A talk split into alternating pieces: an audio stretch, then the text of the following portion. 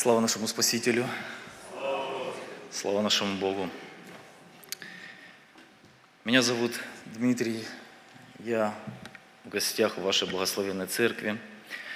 Я приехал из города Славянска, Донецкая область. Это прифронтовой город, где-то 25-35 километров от линии фронта. Я хочу передать приветствие от нашей церкви. Наша церковь называется «Преображение Господне». Я хочу передать приветствие от нашего пастыря, Павенко Александра Афанасьевича. Говорит, будешь в церкви Суламита, передай искренний сердечный привет. Я хочу также поблагодарить вас, прежде всего, за ваши молитвы. Хочу поблагодарить вас за финансовую поддержку. Знаете, когда читаешь Слово Божье, которое говорит, что болеет один член и болит все тело. Вот в этот трудный период нашей жизни, я скажу так, ваша церковь не осталась в стороне. Вы вышли навстречу, вы поддержали, где-то укрепили нас. Пусть Бог благословит каждое, каждое жертвенное сердце. Пусть Бог вам воздаст, воздаст во сто крат. Словом, которым я хотел бы сегодня с вами поделиться, я бы назвал бы следующим образом – как выжить во времена потрясения? Знаете, почему я хочу поделиться именно этими мыслями? Я имею определенный опыт, скажем так, тяжелых периодов нашей страны, нашей церкви, нашего города. Когда мы читаем Библию, а я вам могу сказать, что и вы знаете лучше меня. Слово Божье – это живое слово. Когда пророк Исаия говорит пророческое слово об Иисусе Христе, он говорит, что тот самый Спаситель, который придет на землю, он будет называться чудным, он будет называться советником, он будет называться Богом крепким и Отцом вечности. Вот если его имя советник, то он нам дает определенные советы – Поверьте мне, то слово, которое мы все с вами читаем, оно очень практично, оно очень понятно, оно очень живо. И когда ты читаешь Слово Божье, и оно непосредственно откликается в твое сердце, и ты проходишь, можно сказать, его на практике, вот просто переживаешь его, Господь, а ты что-то нам говоришь а ты что-то мне хочешь посоветовать. И вот этими советами, которые Господь отдает нам оставлять через пророков, я хочу сегодня с вами поделиться. Итак, я буду читать с книги пророка Иеремии с 17 главы. В последнее время этот пророк для меня открылся очень совершенно по-другому. Я полюбил этого пророка. Книга Иеремии, книга «Плач Иеремии». Этот пророк, которому Бог говорил, что нечто будет с израильским народом. Что-то будет. Народ отошел. Народ согрешил. Идут времена тяжкие. И Бог через этого пророка дает определенное предупреждение. И то место Писания, которое я буду сегодня читать вам, оно актуально и для нас с вами. Оно актуально было когда-то для меня. Когда началась война, у нас в нашем городе еще в 2014 году. Так получилось, что мне пришлось с семьей со своей выехать.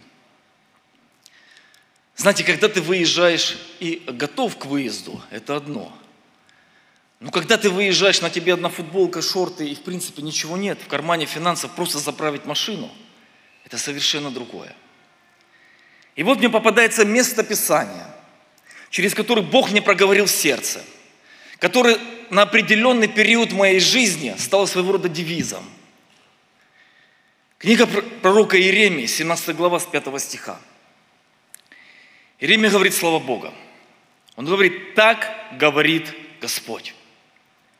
Услышьте меня внимательно. Это не я говорю. Это говорит Бог. И Бог говорит сегодня через это пророка вам. Проклят человек, который надеется на человека, плоть делает своей опорой, и у которого сердце удаляется от Господа. Я вам хочу сегодня открыть Божьи принципы благословения и проклятия. Счастливой жизнью, к которому Бог сегодня нас всех призвал, и к проклятой жизнью. Возможно, кто-то сегодня стоит на этом пути. И вот тот первый урок, который сегодня он говорит, что проклят человек, который первое, надеется на человека. Знаете, мы живем в небольшом городке, там где-то порядка 100-120 тысяч человек – когда ты родился там, прожил всю свою жизнь, достиг определенного уровня достатка, имеешь какие-то связи, имеешь какие-то, возможно, как говорят у нас, тяги, какие-то знакомства. И думаешь, когда придет какое-то бедственное время, вот тот, тот, тот, тот, Михаил Михайлович, Александр Александрович, Владимир Владимирович, он где-то поможет – ты где-то внутри какой-то затаил для себя уверенность, что все-таки я в свое время помог, и мне помогут. Но когда пришло время потрясения, первые, кто убежали из города, первые, кто выехали. И ты понимаешь, что Слово Божье, которое Бог говорит через это пророка, оно действительно актуально. Проклят человек, который надеется на этих людей – который надеется на власть имущих. Второй, он говорит, проклят человек, который надеется на себя хорошего, на свои возможности, на свои силы. Поверьте, один капилляр в твоей голове лопнет, и ты никто, и ничто. И третий урок, который нам Еремия пытается донести, Бог через этот пророка, он говорит, которого сердце удаляется от Господа. Вы знаете, это слово Бог оставляет верующему народу. Тому народу, который знал Бога. И вот он говорит, что найдет время потрясений. Оно придет к вам. Не удаляйтесь от Бога. Не отходите от Него. Ищите Его. И вот дальше он говорит, как результат. В шестом стихе. Он говорит, он будет, как вереск в пустыне, и не увидит, когда придет доброе, и поселится в местах знойных, и в степи, на земле бесплодной и необитаемой. Знаете, я люблю практические примеры. Вот о чем говорит Писание. Скажу так, я гость вашей церкви. Ну, могу поделиться определенными пониманиями. Вы лучше меня знаете. Знаете, он будет как вереск в пустыне. Кто-то видел перекати поля? Когда пустыня, ветер подул, оно покатилось. Ветер в другую сторону, оно опять полетело туда. Знаете, в практическом примере какой-то ветерочек подул, а мы срываемся, кто-то в Каролину переезжает, в Северную, в Южную. Где-то опять ветерочек с другой стороны подул.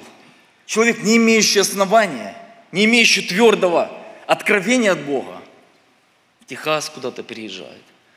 И вот так вот вся жизнь перекати поля. Катается туда-сюда. И в итоге все-таки в конце делает неправильный выбор все-таки селится в местах пустонных, абсолютно пустынных.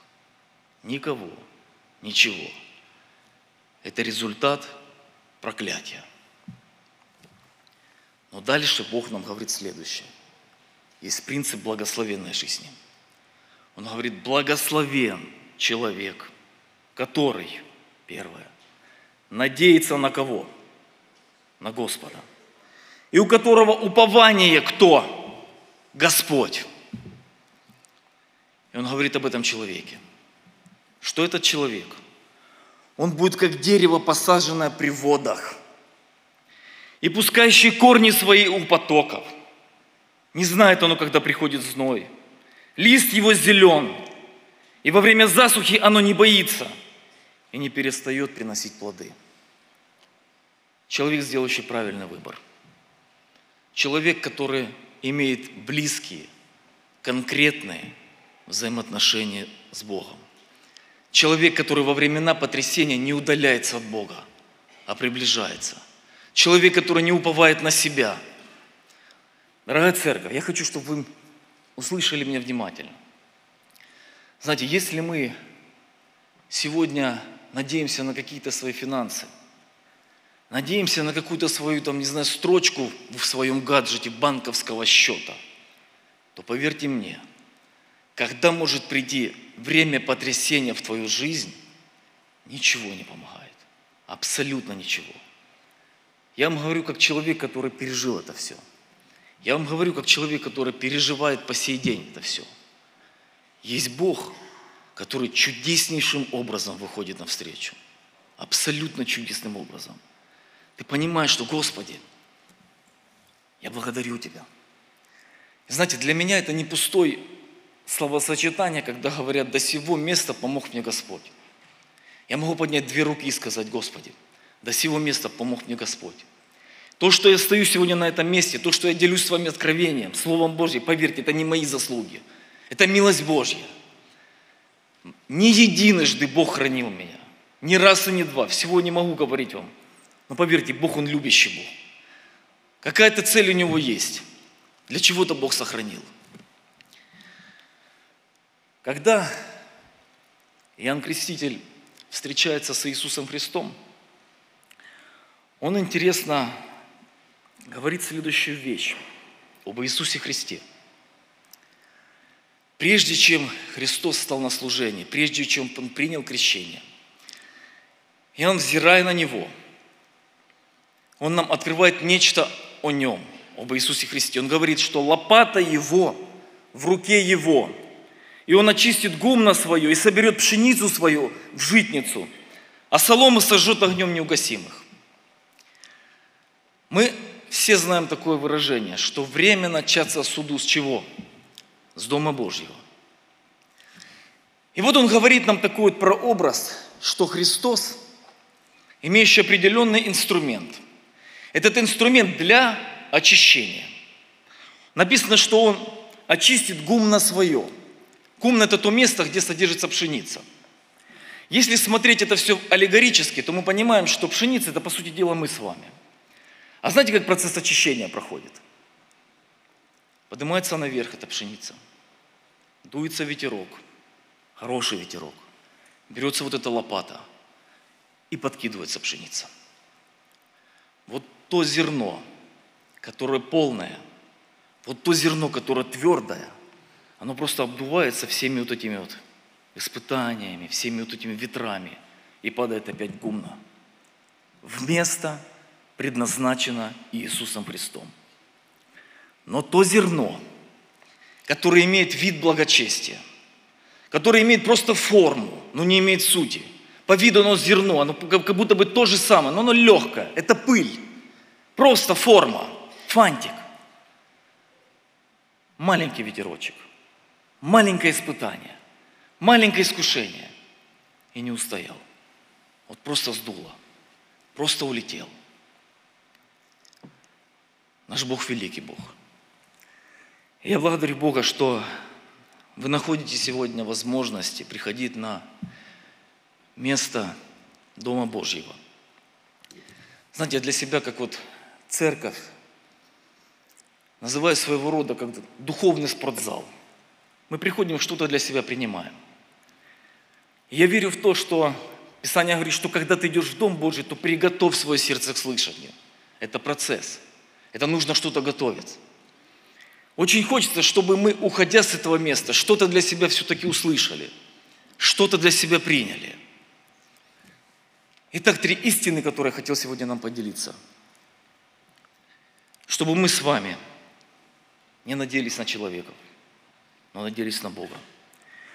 Чтобы мы с вами не надеялись, не надеялись на свою плоть, на себя.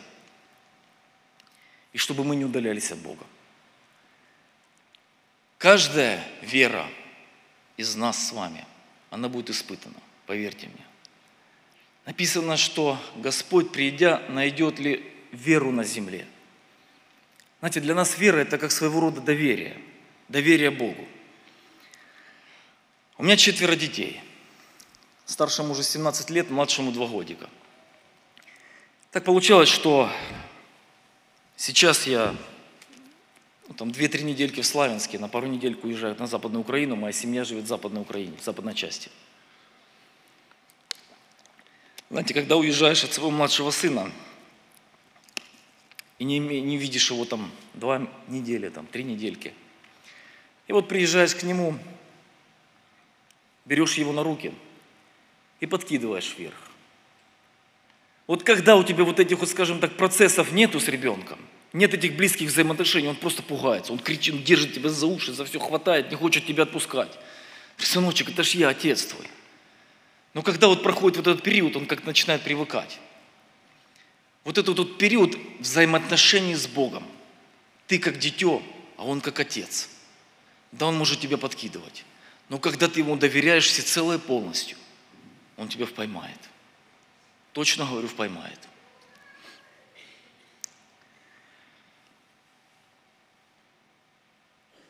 Как-то слышал я одно свидетельство одной женщины, которая пережила одно кораблекрушение. Это реальный факт который прошел в Балтийском море.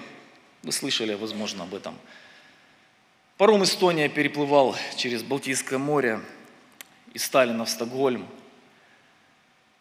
И вот случается поломка. Открывается носовой визирь, вода захлынывает вовнутрь, и корабль тонет. Из 990 человек в живых остается только 137 человек – я не знаю, на всех, возможно, шлюпок не хватило, была очень холодная вода. И вот эта женщина говорит, мы попадаем в эту шлюпку надувную. Жутко холодно. На улице ночь. Ничего не видно, ничего не слышно. Мы в этой шлюпке, мы замерзаем и понимаем, что мы помираем от переохлаждения. И вот находится один человек, который у нас в нашей шлюпке начинает кричать одну фразу. Не спать, не спать гребсти, гребсти. Говорит, у меня сил уже нет. Я пытаюсь гребсти, у меня просто не хватает сил. Я понимаю, что это где-то глупо, оно гребсти, ты не понимаешь, куда тебе плыть. Но он кричит одну фразу. Не спать, бодрствовать, гребите. Мы начинаем гребсти. Я понимаю, что в этот момент мы начинаем согреваться. Когда прилетели спасательные вертолеты, нам скинуты были веревки. Мы все поднялись. Когда я оглянулась по сторонам, я увидела другие шлюпки. Спасательные вертолеты скинули те же самые веревки, те же самые лестницы. И в других лодках те же, такие же люди, как и мы. Они все были мертвы от переохлаждения. Прошло, говорит, время. Я, говорит, благодарна Богу, что в этот момент у нас в шлюпке был такой человек, который кричал одну фразу, чтобы мы не спали, чтобы мы бодрствовали. Народ Божий – я сегодня хочу призвать вам примерно такой же. Не спать, бодрствовать. Вы живете в благословенной, сытой, богатой стране. Вы живете в комфорте, очень большом комфорте. Поверьте, этот комфорт, он может просто присыплять. У вас есть служителя, у вас есть люди, которые вас инициируют к труду. Сегодня с утра, кто был на служении, вы видели, как молодые люди ездили на миссию. Это очень хорошо. Это очень хорошо. Знаете, я сам периодически нахожусь в, труде, и оно, знаете, иногда вот просто кажется, что ну кому оно нужно? Кому этот труд надо? Ты порой делаешь какие-то вещи, кажется, что они просто незамечаемы. Но проходит время, я понимаю, что, Господи, оно мне нужно прежде всего. Пока я в труде, пока я что-то делаю, вот я так и живу. Когда Иисус Христос, будучи в Евсимане, Он просит своих учеников, говорит, пободрствуйте, побудьте со мной пару часов, помолитесь. Не смогли. Заснули. Охладели. Отяжелели веки. Если вам на вашем жизненном пути встречается такой человек, встречается такой служитель, который призывает вас что-то делать, в церкви делать, услышьте, пройдет время – Я точно говорю, вы будете благодарить. Вы будете благодарить, что когда-то меня кто-то вытянул. Знаете, я не считаю себя проповедником, абсолютно. Я никогда в жизни, наверное, не вышел бы за кафедру. В моей жизни нашелся такой человек, вот который просто вот настоял, который просто сказал определенную фразу, которую мне, мне, мне нужно было сделать выбор. Бог благословил. Я сегодня являюсь диаконом церкви нашей преображения Господне. Сегодня тружусь. Я понимаю, что это это есть благословенное время. Потому, если у вас есть такие люди, которые призывают к вас труду, не отворачивайтесь от них. Это те люди, которые вам хотят донести одну мысль. Не спите. Не делайте этого. Пусть Бог нас всех благословит. Пусть Бог нас всех укрепит. Пусть Бог нас всех утешит. Четвертое, о чем я хотел бы сказать, это чтобы мы бодрствовали, молились, трудились, исполняя Его волю. Я думаю, каждый знает, в чем состоит воля Божья. Бог повелевает всем людям по всей земле покаяться. Мы, как церковь Иисуса Христа, подобно Иоанну Крестителю, мы сегодня указываем на единственный путь, единственный путь к спасению. Его имя Иисус, что значит Спаситель. Мы сегодня те, которые говорим, что вот есть истина, истина она во Христе – Я верю в обетование Божье. И Бог нам говорит, что как ты сохранил слово терпения моего, то и я сохраню тебя от годины искушения, который придет на всю вселенную, чтобы испытать живущих на земле. Вся вселенная – это не только Украина, это не только Россия. Поверьте, вся вселенная – это Соединенные Штаты Америки тоже. Наша вера, она будет испытана – Христос говорит, приду, найду ли я эту веру? Найду я на эту веру на земле. Знаете, я не знаю причин войны, которую сейчас мы переживаем. Но я знаю одно, что через вот эти вот тяжелые обстоятельства, я, наверное, уже, ну не совру, если скажу, что сотни людей, которые покаялись, которые обратились к Богу, которые заключили завет с Богом, которые абсолютно пересмотрели свои отношения к этой жизни. Сотни людей, которых я знаю. Наши мысли, они не Божьи мысли. И наши пути, они не, не Божьи пути. Я верю в то, что Бог все держит в своих руках. Он все контролирует. Абсолютно все. Мы только можем доверять или роптать. Я выбираю позицию доверия Богу. Я доверяю Тебе, Господи, всецело и полностью. Потому что Ты сказал, что как Ты сохранил Слово Мое, а мы сегодня читали Его Слово, сохраните его, запомните его. Бог говорит, я сохраню тебя, сохраню тебя в годину искушений, сохраню тебя в годину испытаний. Когда будет в твоей жизни тяжело, я не оставлю, я не покину, я буду с тобой. Верим мы в это или нет?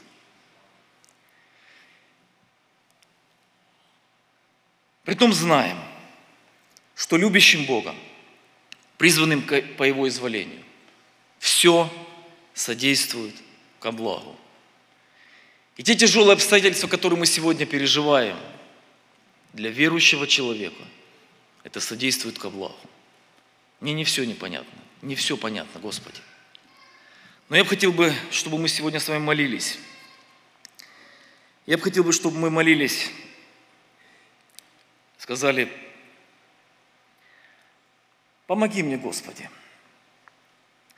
иметь веру, иметь терпение, иметь понимание, что все, что ты делаешь в моей жизни, оно содействует ко благу.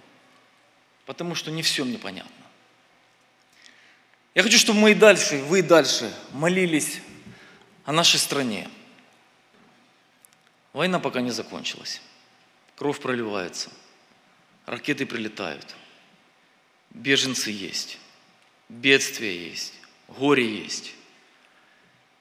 Не ослабевайте в молитве. Вспоминайте о нашей стране.